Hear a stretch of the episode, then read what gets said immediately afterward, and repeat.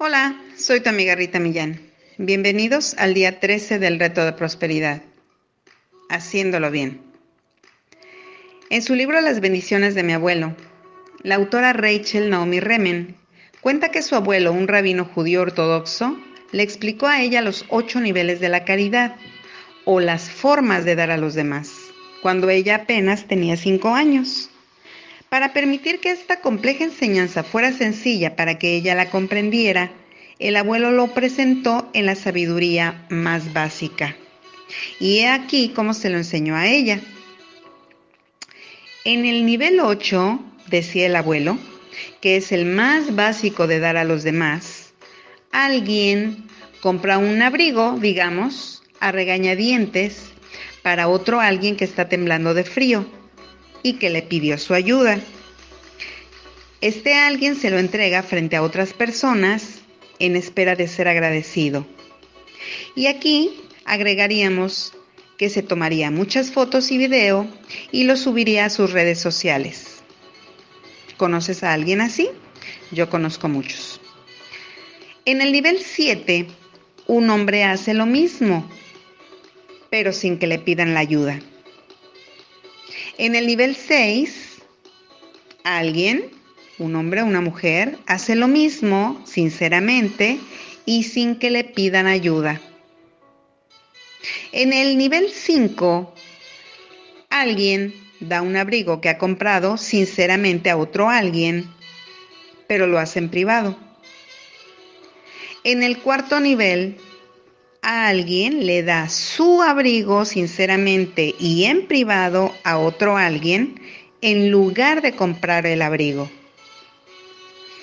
En el tercer nivel, alguien le da su abrigo sinceramente a otro alguien que no sabe quién le ha dado tal regalo, pero el alguien que lo dio sí sabe a quién le hizo ese favor.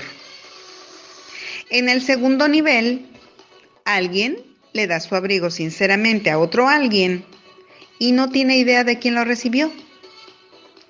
Pero quien lo recibe sí sabe quién se lo dio. Y finalmente, en el primero y más puro nivel de dar a los demás, un alguien le da su abrigo sinceramente a otro alguien y no tiene ni idea de quién lo recibió. Y quien lo recibe no sabe quién le ha dado tal regalo. Entonces el dar se convierte en una expresión natural de la bondad que existe en nosotros. Y damos con la misma sencillez que una flor emite su perfume. En ese momento, explica Remen, era importante para mí ser buena y hacer bien las cosas, y escuché esta descripción con mucha atención. Yo solo lo voy a hacer bien, abuelo, le aseguré. El abuelo comenzó a reírse.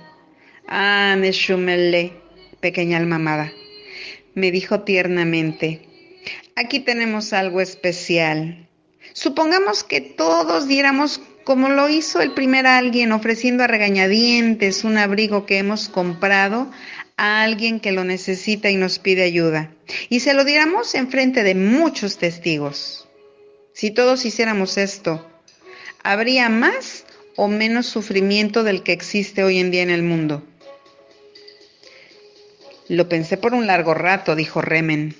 La necesidad de hacer las cosas bien, luchando en mi mente con la simpleza de la pregunta de mi abuelo, hasta que finalmente dije, menos sufrimiento, abuelo. Se lo dije con algo de confusión. Ah, sí, me dijo, esto es cierto. Algunas cosas son tan buenas en sí que vale la pena hacerlas de la manera que lo puedas hacer. Indudablemente hay formas de dar a los demás haciéndolos sentir menos, robándoles su dignidad y su autoestima. Pero podemos aprender a dar sin quitar también, y frecuentemente aprendemos en el camino.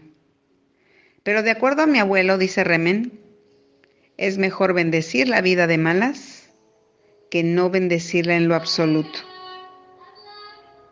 Quería compartirles esta hermosa historia porque sé desde mi propia experiencia que una preocupación común puede ser que no estemos bendiciendo correctamente o que el darle algo a otro no viene desde lo más profundo de nuestro corazón cuando pensamos que así requiere ser.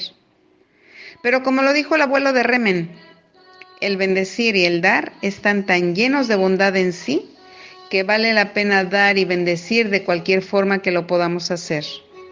Aunque signifique que demos bendiciones sin tener ganas de hacerlo y que demos aún cuando estemos confundidos acerca del motivo de dar. La resistencia es parte de cualquier cambio en la vida.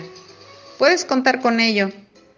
La clave es ir más allá de la resistencia y hacerlo de todas formas.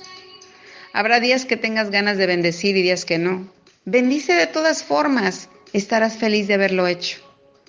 Habrá días que te dé gusto poner dinero en el contenedor y otros días que sientas duda. Coloca el dinero ahí de todas formas estarás feliz de haberlo hecho. También habrá días que no desees leer tu plan de negocio para la prosperidad porque estás seguro o segura de que nunca se volverá realidad. Léelo de todas formas. Estarás feliz de haberlo hecho. Y por supuesto, habrá días que desees abandonar el experimento de la prosperidad por completo. Cuando sientas que no vas a ningún lado y que no vale la pena continuar esforzándote. Continúa de todas formas porque sabes qué? Estarás feliz de haberlo hecho. Te lo prometo. La acción del día. Número uno. Relee tu plan de negocio para la prosperidad. Número dos. Coloca tu cuota de dinero del día de hoy en tu contenedor y lee la afirmación que está en el contenedor tres veces. Número tres. Bendice a todos los que están a tu alrededor. Imagina cómo aquellos a quienes bendices prosperan y se rodean del bien. Entonces, bendícete a ti mismo, a ti misma, e imagina lo mismo para ti. Y puedes continuar bendiciendo a la persona o personas en tu lista de bendiciones. Recuerda que es tu decisión. Número 4. Lee tu decreto de merecimiento.